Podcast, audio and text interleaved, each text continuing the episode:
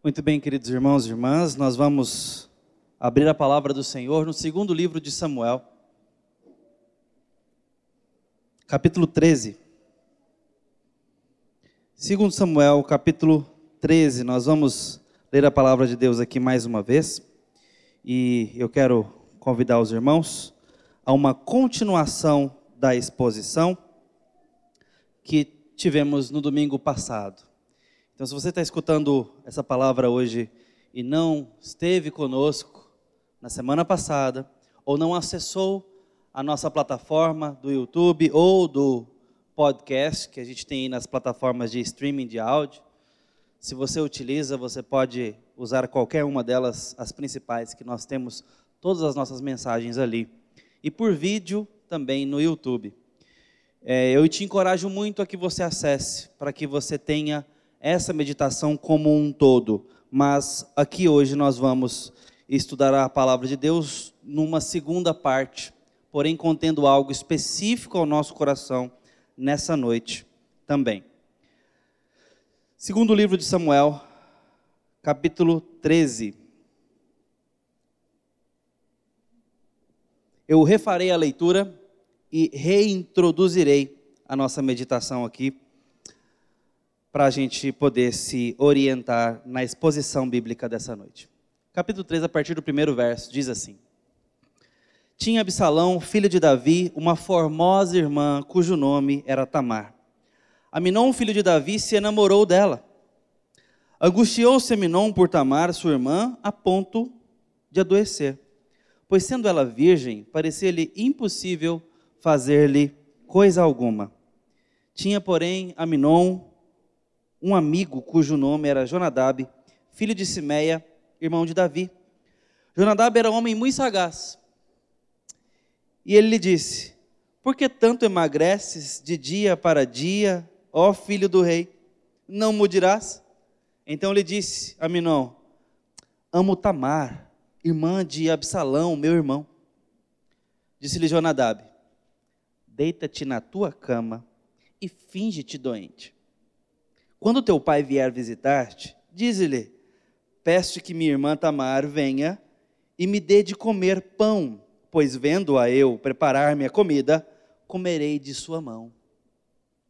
Deitou-se, pois, Aminon e fingiu-se doente. Vindo o rei visitá-lo, Aminon lhe disse: Peço-te que minha irmã Tamar venha e prepare dois bolos à minha presença para que eu coma de sua mão. Então Davi mandou dizer a Tamar em sua casa: Vai à casa de Aminon, teu irmão, e faz-lhe comida. Foi Tamar à casa de Aminon, seu irmão, e ele estava deitado. Tomou ela a massa e amassou, fez bolos diante dele e os cozeu tomou a assadeira e virou os bolos diante dele. Porém, ele recusou-se a comer. Disse a Fazei retirar a todos da minha presença. E todos se retiraram. Então disse a Minon a Tamar: Traze a comida à câmara e comerei da tua mão. Tomou Tamar os bolos que fizera e os levou a Minon, seu irmão, à câmara. Quando lhes oferecia para que comesse, pegou-a e disse-lhe: Vem, deita-te comigo, minha irmã.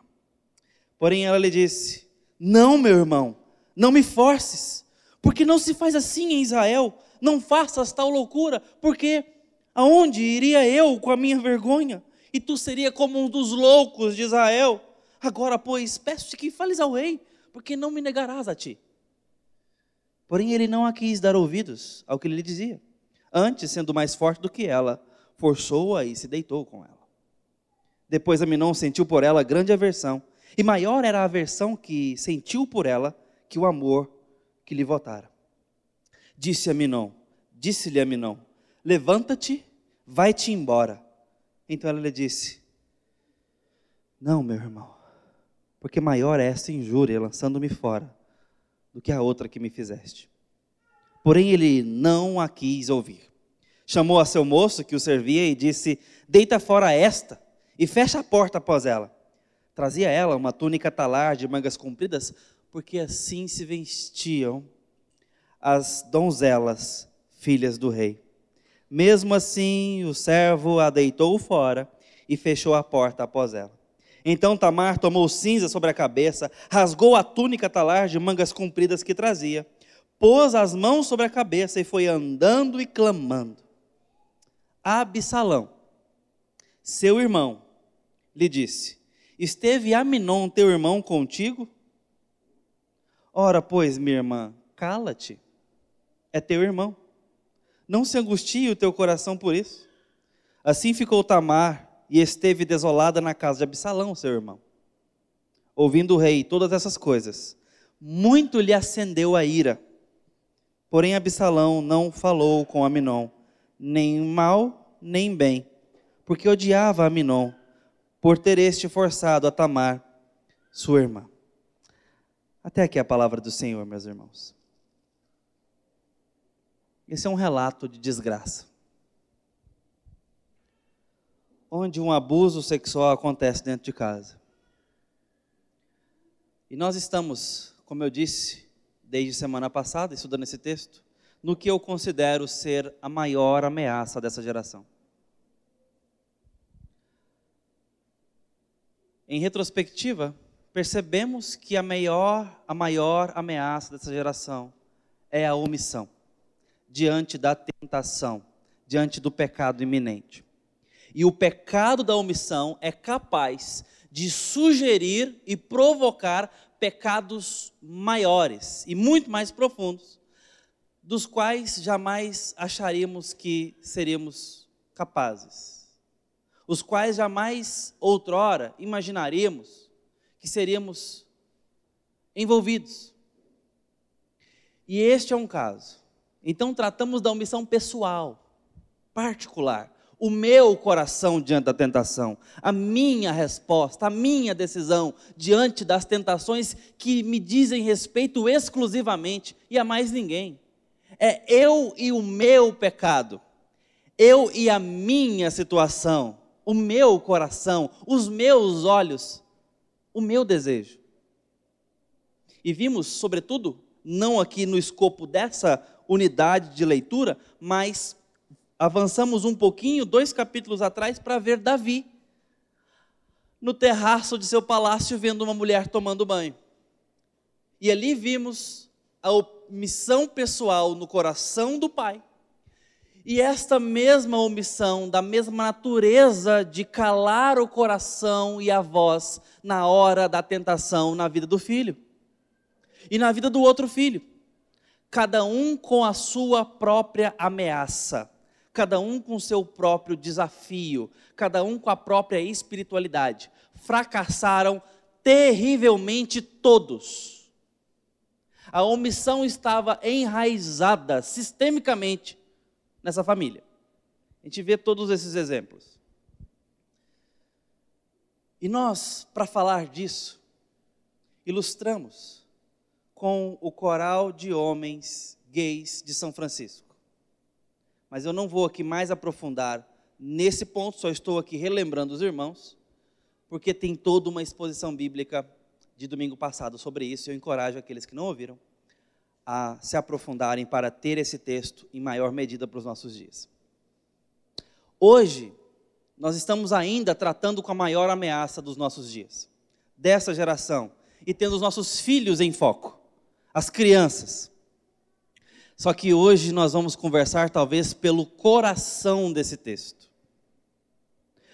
Vimos a omissão pessoal, mas ela foi apenas, embora tão danosa e tão é, ignição, tão é, foi capaz de ser uma partida de ignição tão grande, de fagulha, de início e de propulsão para o pecado nessa casa, mas mesmo assim foi apenas a propulsão, o início de algo que viria muito mais fundo ainda, causar maior dor, que é a omissão na família, a omissão no lar.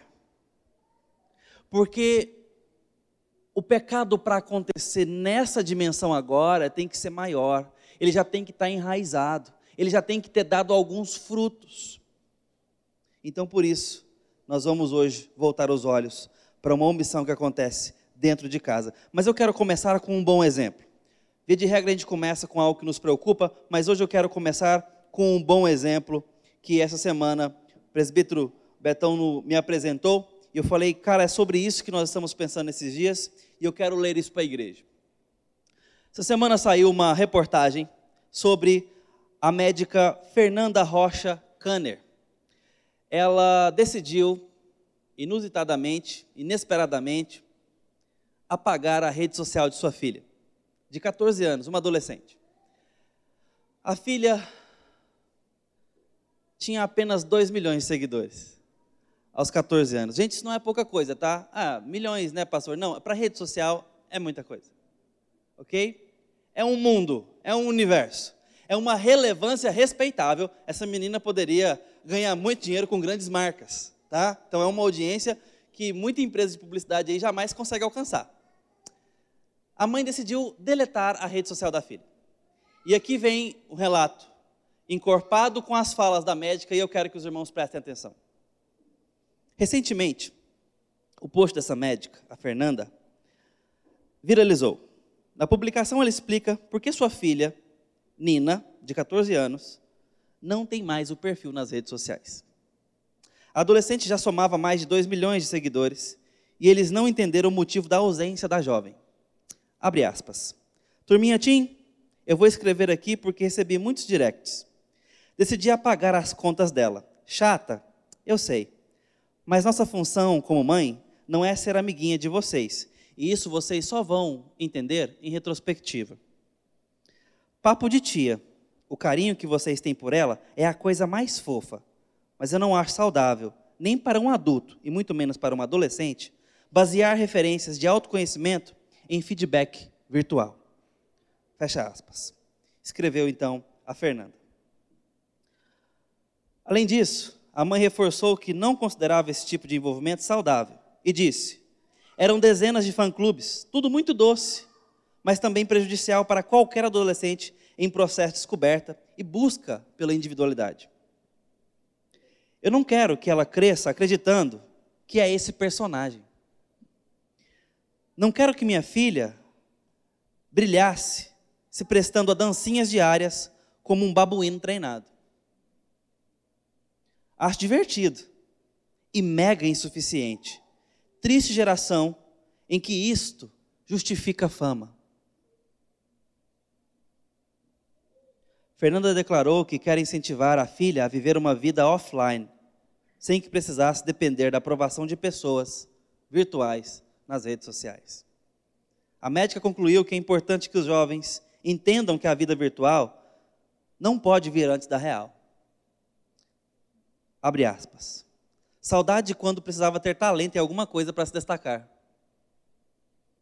Não quero que ela se emocione com biscoitos, é assim que se fala? E elogios. Nem que se abale com críticas de quem não conhece. A fã número um dela sou eu. Quando ela tiver conteúdo interessante para dividir,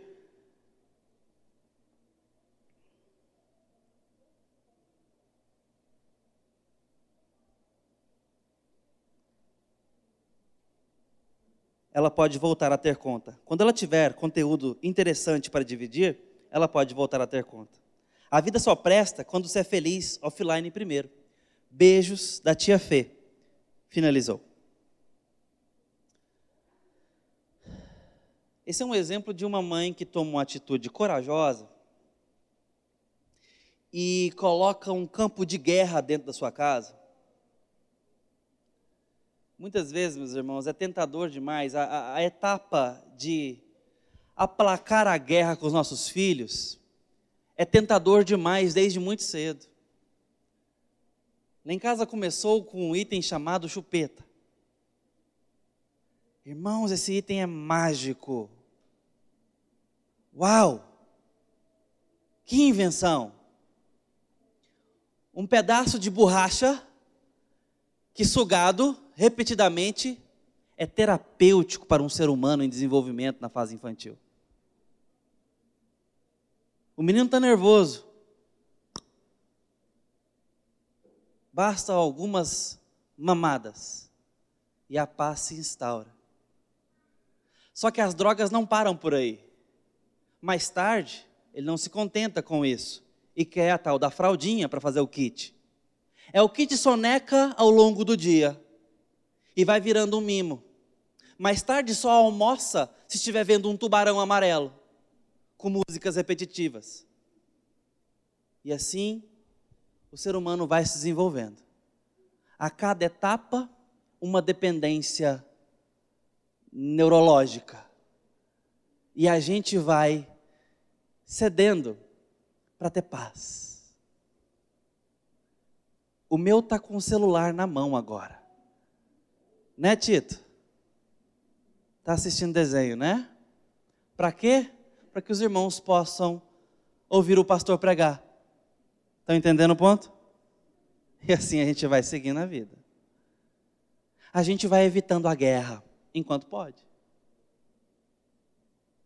Essa mãe decidiu comprar uma guerra com uma adolescente.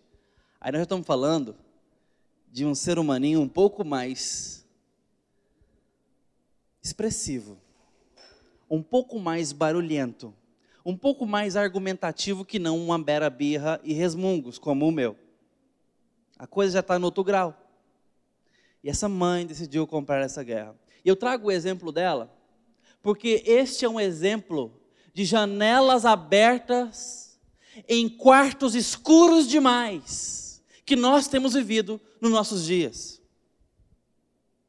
Esse espelho negro aqui, que pode ser bem maior, inclusive, mas não importa, é uma janela para um universo que nós não temos controle. Inocente o pai que acha que tem. Inocente o adolescente, o jovem e adulto que acha que tem controle do seu coração ao lidar com essa ferramenta. E é sobre isso que a ameaça da nossa geração vem falar à luz desse texto. Vem aclamar à luz desse texto e nos alarmar à luz dessa palavra porque nós estamos diante aqui de um cenário com quartos escuros, mal iluminados, mal ventilados, completamente tomados pela escuridão da omissão, do silêncio em face da tentação e do pecado iminente. E pecados vão acumulando para formar um ninho de um pecado maior e específico, alvo da nossa paixão. Esse texto também fala de paixões. Esse sentimento e essa propulsão da mente, dos pensamentos, completamente canalizados num alvo proibido. Porque proibido é mais gostoso. Não é verdade? Aquilo que não pode, às vezes, ocupa muito mais o nosso pensamento do que aquilo que pode. Não é difícil nós pegarmos na adolescência muitos desejos de adolescentes cristãos querendo saber exatamente onde é que é o limite da cerca. Porque não se interessa o núcleo do pasto. Mas até onde pode ir? Mas isso pode, isso não pode. Infelizmente, meus irmãos, isso não para na adolescência e muitas vezes estamos muito mais focados nos limites do que no centro da nutrição. E esse é um texto onde estão aqui personagens de uma mesma família calados diante do problema. Omissão, silêncio. E aí o ninho está formado para que os ovos da tentação choquem e gerem a podridão da morte que o pecado gera. Não era isso que parecia na tentação, mas é isso que a gente coloca a goela dentro. Quando decidimos tocar e comer e beliscar do pecado. Essa nunca é a proposta. Mas é isso que desce goela abaixo e bate no fundo do estômago. Morte, podridão. Esses irmãos aqui nossos, porque são irmãos, provaram disso e nos deixaram algo terrivelmente assustador. E justamente onde paramos, eu quero continuar, que é no caso desse primo, Jonadab. A presença e a atitude dele devem nos assombrar, nos assustar, devem nos espantar. Esse cara está perto de casa. Ele percebeu que o filho do rei, o primo, está adoentado. Diz o texto que ele, verso 2, angustiou-se, Aminon, por Tamar, sua irmã, a ponto de adoecer. Ansiedade, frustração, vontade, paixão, ansiedade, frustração, mais vontade, mais paixão, mais impedimento, mais ansiedade, doença. Sistema imunológico baixa, úlcera, gastrite, queda de cabelo, tudo o que a gente pode imaginar, perda de apetite ou compulsão alimentar e por aí vai. O fato é que esse cara está doente por estar lidando com ansiedade. Flertando com uma impossibilidade moral, esse cara está doente por ansiedade. Porque ele está lá se equilibrando na cerca, em vez de estar se nutrindo da permissão abençoada do núcleo do pasto. Está lá no limite do que não pode. O primo sabe, e bem percebeu. E rodeando ali a casa do rei, chegou então à presença da cama do primo e disse: Está aí, versículo 4. Porque tanto emagreces dia para dia, ó filho do rei, não mudirás? Primo, o que está acontecendo? Você não vai contar para mim, não, cara? Pode falar. Aqui a tônica é de confissão, é de alguém que está ali ao pé do ouvido, falando: primo, o que está acontecendo? Pode se abrir comigo, cara. E só os dois nesse papo. Versículo 5, ainda no 4, mas versículo 4 e 5, ele então conta. Cara, eu estou apaixonado por Tamar. Sabe o que o primo fez? Opção número um. Misericórdia, cara. Vou te levar para benzer. Ou, vou te dar uma surra agora. Ou, vou contar para seu pai. Ou, eu tenho um plano. Passo número um, deita-te na tua cama. Passo número dois, finge doente. Passo número três, pede o seu pai para ela vir fazer aqui comida na sua mão. Passo número quatro, come da comida que ela te der. O texto não incluiu mais detalhes. Porque claro que tinha mais. Ah, você está doente, emagrecendo? Ah, está apaixonado por ela? Então pede para ela fazer comida para você, logo ela. Se o problema é o emagrecimento, então peça para que a cozinha do rei te sirva, cara. Não. O primo que percebeu a situação do outro veio com um plano no bolso. O que, que isso significa para você? Não é óbvio? não apenas percebeu que alguma coisa estava errada, que alguma coisa não estava cheirando bem, estava próximo o suficiente para perceber isso, como já sabia do que se tratava. O texto qualifica esse senhorzinho, homem, versículo 3, final, muito sagaz.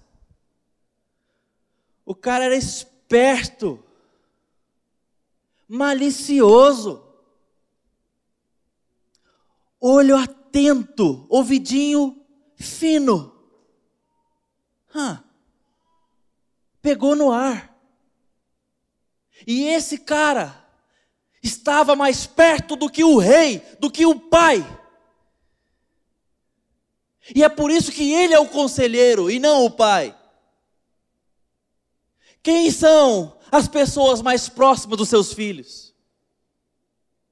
Quem são os seus conselheiros? A quem você mais se expõe?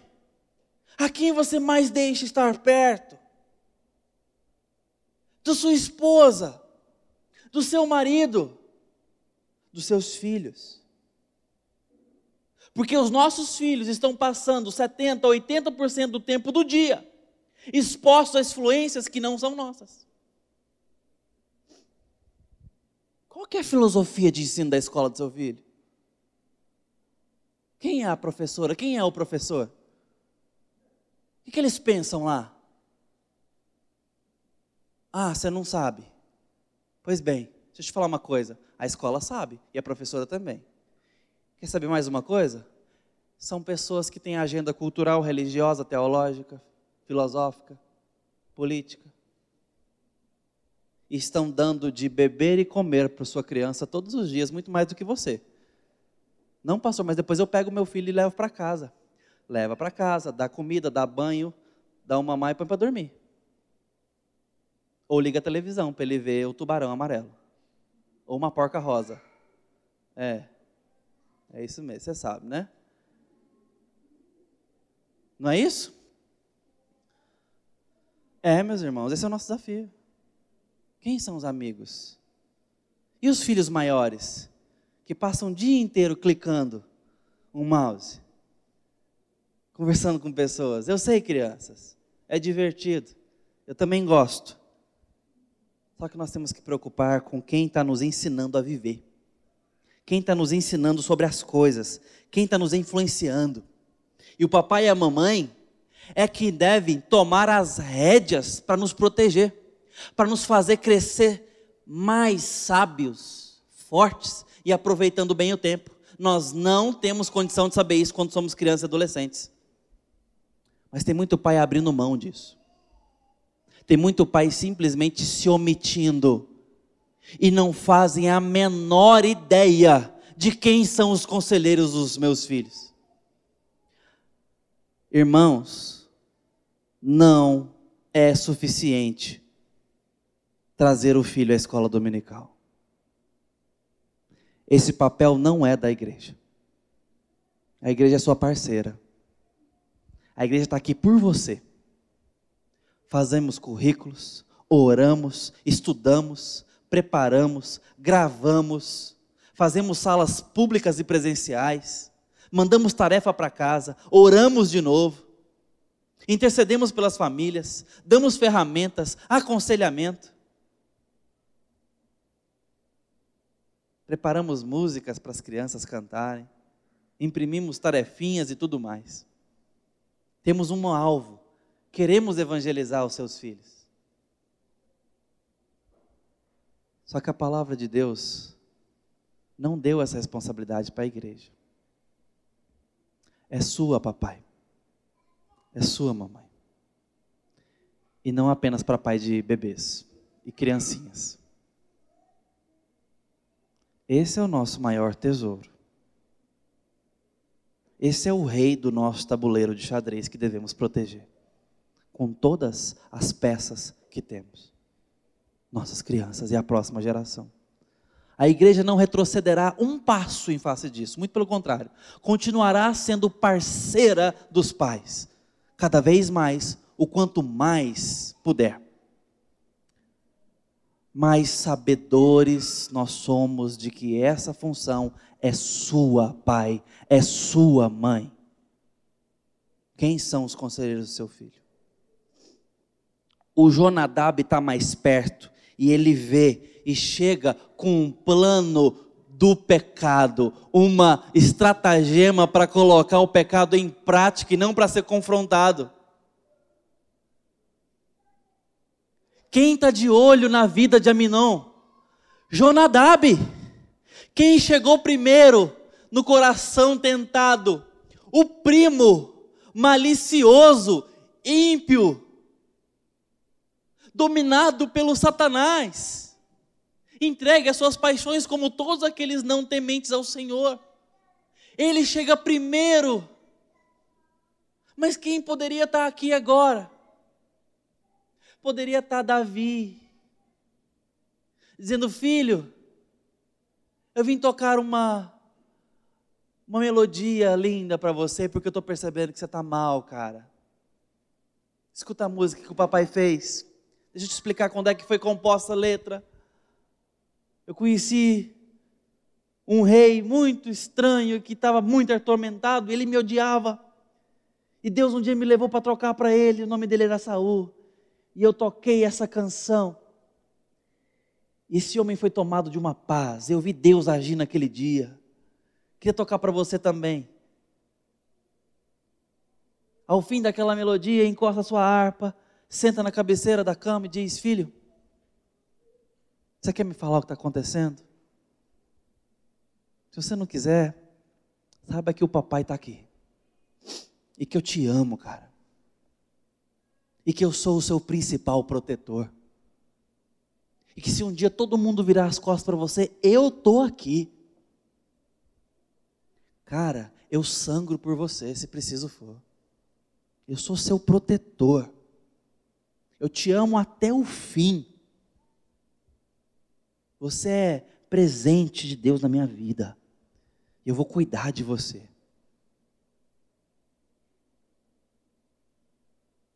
Você quer um bolo? Eu vou mandar fazer um bolo para você.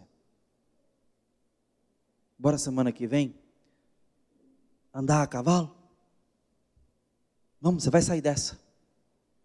Mas eu repito, se quiser conversar com o pai, pai está aqui. Não tem nada que você possa me falar que vai me assustar ou que vai me afastar de você. Eu sei como é o nosso coração e eu quero te proteger, se possível, dos meus próprios erros. Confia no seu pai. Irmãos, nada disso aconteceu. Nada disso, nenhuma palavra. Por quê? Porque Davi estava simplesmente fazendo outra coisa.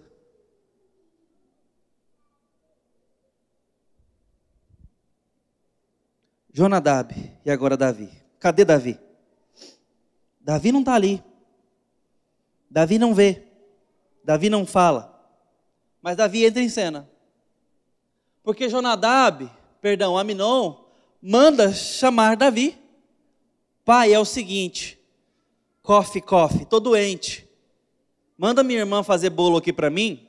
Minha irmã aqui na minha frente e eu vou comer da mão dela. O texto sugere, na linguagem do fluxo hebraico, que ela daria de comer na boca dele.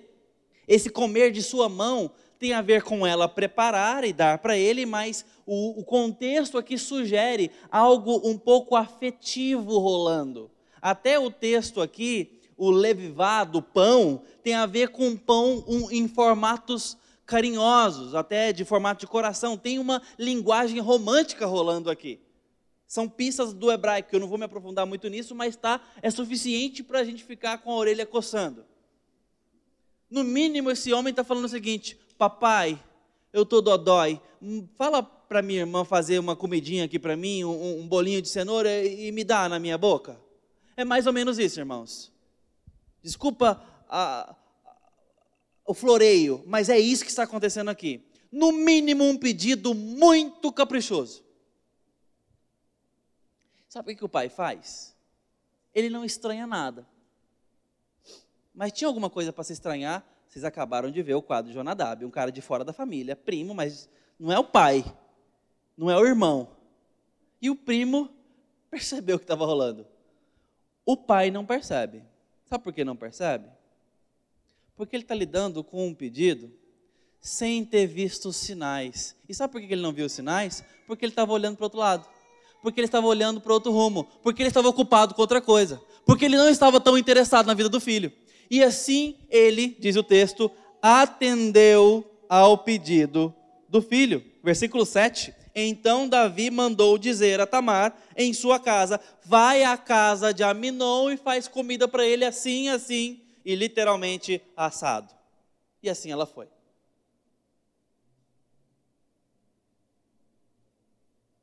Tamar também não questiona a ordem de seu pai. Chega ali e faz para cuidar do seu irmão. Faz os pães, assa ali os bolos. E o pior acontece. Os irmãos sabem do que aconteceu. O pai não está vendo, não está percebendo, não está nem perto. E além disso, quando é chamado para perto, continua sem perceber, sem notar, sem ouvir o que precisa ouvir, sem perguntar o que precisa perguntar, sem falar o que precisa falar. O pai está completamente alheio. Sabe dos presentes que o filho quer, mas não sabe dos perigos do coração do filho. Não conhece o filho, não conhece o coração do filho, nem a vida que o filho está vivendo. E o pai se torna o mediador de um abuso dentro de casa. Como é que isso é possível? Se formos pais omissos com os nossos filhos. mediaremos a morte dos nossos filhos. Compraremos os softwares, os computadores e os celulares que afundarão a vida dos nossos filhos. Pagaremos essas assinaturas que alimentarão a luxúria do coração dos nossos filhos o devaneio, o desperdício de vida, de tempo e de energia dos nossos filhos. Nos tornaremos em vários aspectos mediadores do mal, se não acompanharmos a vida relacional e amorosa dos nossos adolescentes, dos nossos jovens, das nossas crianças. Se não percebermos o que eles comem, o que eles ouvem, o que eles pensam, o que eles estão consumindo. Controle, de certa forma mas no mínimo, irmãos, interesse. E por que, de certa forma, o controle? Porque há muito tempo atrás inventaram um negócio chamado controle parental. Sabe o que é isso, pai? Mãe? Dê uma pesquisada em casa, porque tem muito do que nossas crianças assistem e acessam que podem ser limitados por nós e devemos fazê-lo. No mundo onde restrições e não estão ficando cada vez mais indesejados e possivelmente em pouco tempo criminalizados. A nossa postura de orientação, direção e decisão por nossos filhos está cada vez mais ameaçada. E eu não me assusto com isso culturalmente fa falando, mas me assusto com os pais que estão abrindo mão de tê-la. E isso acontece no seio do cristianismo. Quando eu encontro pais que abrem mão da educação dos seus filhos, quando eu encontro mães que abrem mão do interesse suficiente para proteger o coração dos seus filhos, e você precisa de alguma forma acompanhar. Você não pode soltar a internet para seu filho, não pode. Sabe, a tal ponto que você não pode fazer isso, da mesma forma que você não pode soltar o seu filho na rua. Não pode. Tem calçada para ele andar, tem sinal vermelho, verde, amarelo, tem faixa de pedestre, tem momento e tem todo o risco possível. Essa é a internet. De uma forma muito mais complexa. Se informe. É hora de suar. Não é apenas com matemática e com equação que você tem que se preocupar em aprender novamente para ensinar os seus filhos.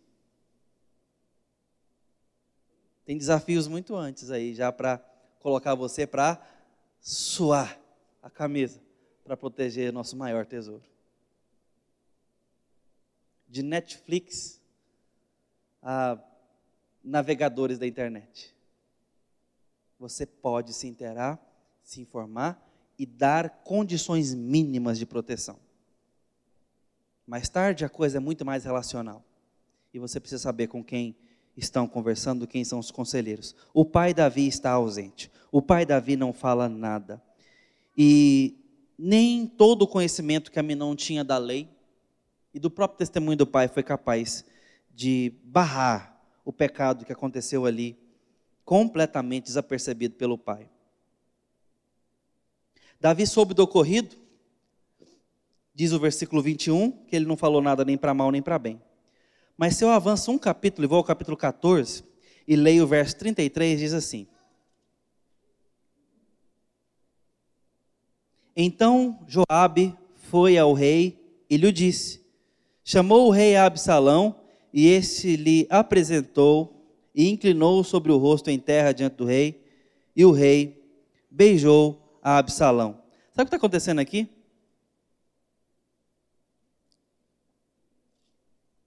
Absalão vai matar Aminon. E o rei fica triste. Mais uma vez. Na outro episódio ficou irado, agora ficou triste. Sabe o que ele fez? Nada. Não fez nada, não falou nada, não disse nada a ninguém. Não exortou, não brigou, não chamou atenção, nem consolou. Davi não faz nada.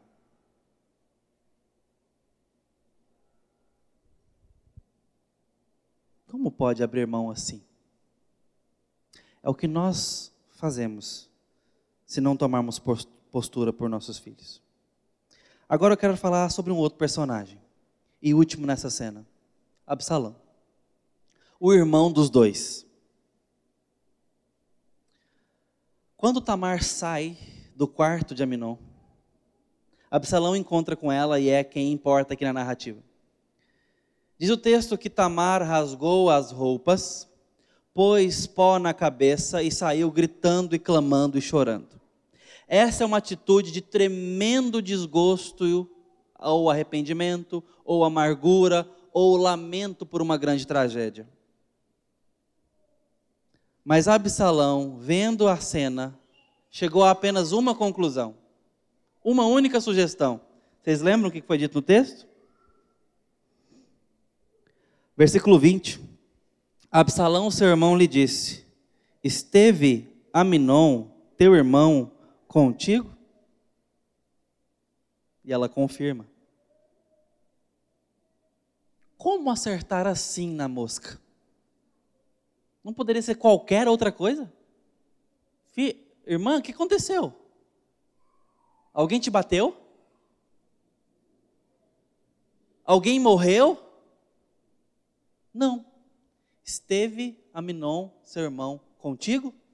Por que essa pergunta tão específica, tão violenta, tão dolorosa, tão vergonhosa na mosca? Por que esse único tiro tão certeiro? A resposta é óbvia, queridos. Estava esperando acontecer. Estava na cara que mais tarde ou mais cedo poderia acontecer. Aconteceu. Só pode ter acontecido o que eu achei que ia acontecer. Tamar, teu irmão te violentou? Sim. Omissão prévia, portanto. Julgo, isso aqui é inferência. Omissão prévia por ter desconfiado, como Jonadab desconfiou e tomou atitude para o mal. Absalão estava percebendo provavelmente que alguma coisa estava dando errado, que alguma coisa ia dar muito errado, e ele então não fala nada, não toma nenhuma atitude. E o que acontece? Acontece o mal. Agora não é inferência mais, é o que o texto relata. O que acontece? Versículo 20 ainda. Ora, pois, minha irmã, cala-te, é teu irmão não se angustie teu coração por isso. Assim ficou Tamar e esteve desolada na casa de Absalão, seu irmão. Ouvindo o rei todas essas coisas, muito lhe acendeu a ira. Versículo 22. Porém, Absalão não falou com Aminon nem para mal, nem para bem, pois odiava Aminon por ter este forçado a Tamar, sua irmã. O cara decide não falar nada e omite-se agora na justiça, na disciplina correta, porque ele pretende, na omissão de confrontar o irmão, ele também se omite em se confrontar, porque ele maquina um pecado maior. E maior aqui eu estou falando por quantidade. Ele quer acumular a gravidade do pecado dessa família e ele planeja matar o cara. Eu vou matar o meu irmão. E esse prato ele vai comer frio. Então agora eu não me confronto, eu faço silêncio, mas isso vai acontecer. Então ele não falou nada. Tamar, zíper, relaxa, tá tudo bem. Não é para ninguém tocar nesse assunto. Mais tarde eu resolvo com ele. E o cara esperou a oportunidade. Omissão. Diante de um quadro de pecado, gerando novos e assustadores pecados. Mais morte, mais lamaçal, mais podridão, porque a omissão está sendo a opção desse lar. Não se confrontam e não fazem nada. Diz o livro de 1 Reis, no capítulo 1, versículo 6, sobre Davi, quando ele estava ali, é, perto de ter o, o trono usurpar, usurpado por esse cara, diz o texto: jamais seu pai o contrariou, dizendo por que procedes assim. Esse cara começa a maquinar e a planejar tomar o, o, o trono do pai. Mata o irmão. Davi se angustia, mais pecado, mais morte. E a atitude do rei é de jamais contrariar o seu filho. Gente, essa é a cena dessa casa. Esse é o quadro. Omissão pessoal. Omissão na família. Silêncio diante do pecado. Ignorância. Desprezo. Displicência. E aí eu quero perguntar para você: quão transparentes estão as paredes da sua casa? Quão claros estão os corações do seu lar? Com quem você e os seus têm investido tempo? Têm recebido influência? Seus pecados estão confrontados? Os pecados da sua família encontram confrontação em você? A iminência deles te assusta, te incomoda, te faz tomar atitude de orar, de buscar o Senhor, de confrontar, de comprar lutas e guerras, ainda que tão custosas, pelo bem dos seus filhos, do seu casamento, da sua casa. Tem muito marido aí que é combustível para o pecado da esposa. Tem muita esposa aí que alimenta o pecado do marido. Em vez de se abençoarem, se exortarem. Irmãos, nós precisamos de confrontação na nossa geração. Nós precisamos amar um ao outro dentro de casa. Nós precisamos amar os nossos filhos. Amar os nossos filhos. E esse amor envolve esse cuidado desse tamanho. Eu quero encerrar lendo para os irmãos o que todo membro presbiteriano que batizou seus filhos na igreja prescreve, subscreve, melhor dizendo.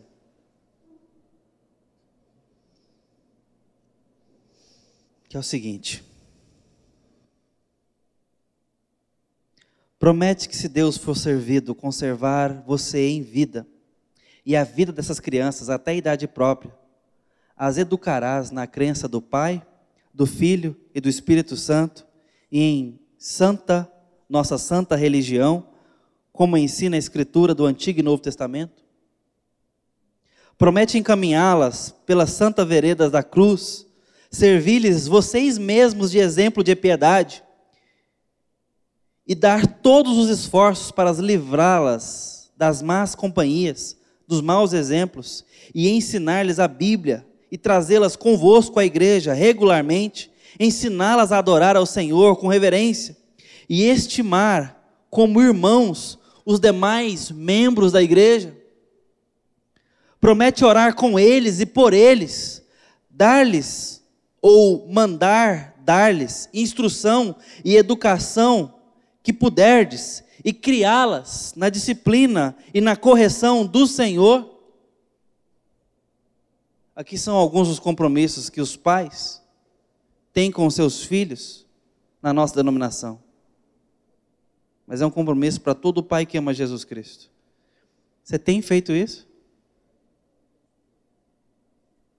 Dado do seu filho anseio pela comunhão? Pela adoração? Pela instrução bíblica do jeito que você puder e quiser. Ah, pastor, está muito novo. Então, já sabe o seu filho muito novo a cantar as músicas daquele tubarão, da porca rosa, do bita. Por quê? Porque já são inteligentes o suficiente para aprenderem. Mas muitas vezes os educadores não somos nós. Muito menos o conteúdo é a santa palavra que os livra de um inferno eterno. Mas pode ser, queridos irmãos, se nós arregaçarmos as mangas e comprarmos essa guerra santa pelo coração da próxima geração. Estamos em guerra. E a vitória nessa batalha nos importa demais. Temos que ter o compromisso de orar por isso de nos envolvermos nessa causa, de apoiarmos o trabalho da igreja que tange as crianças, mas, sobretudo, de servir o nosso lar de quartel-general pela palavra de Deus no coração deles. De nós confrontarmos o nosso próprio pecado como pais e mães pelo coração deles. De estarmos com olhos interessados, com ouvidos atentos. E deixarmos nossas paredes mais transparentes, nossos cômodos mais iluminados. Aplicativos, softwares, companhias, sistemas educacionais, professores, escolas, amigos, ambientes. Tudo isso prestando contas a Cristo Jesus, para que haja santidade na nossa geração e interesse nosso por isso. Nós somos chamados para sermos luz, e essa luz começa a brilhar dentro de casa, senão não vai brilhar em lugar nenhum. Que Deus tenha misericórdia de nós e nos encoraje porque o nosso alvo é Cristo e todo esforço não será demais em busca disso.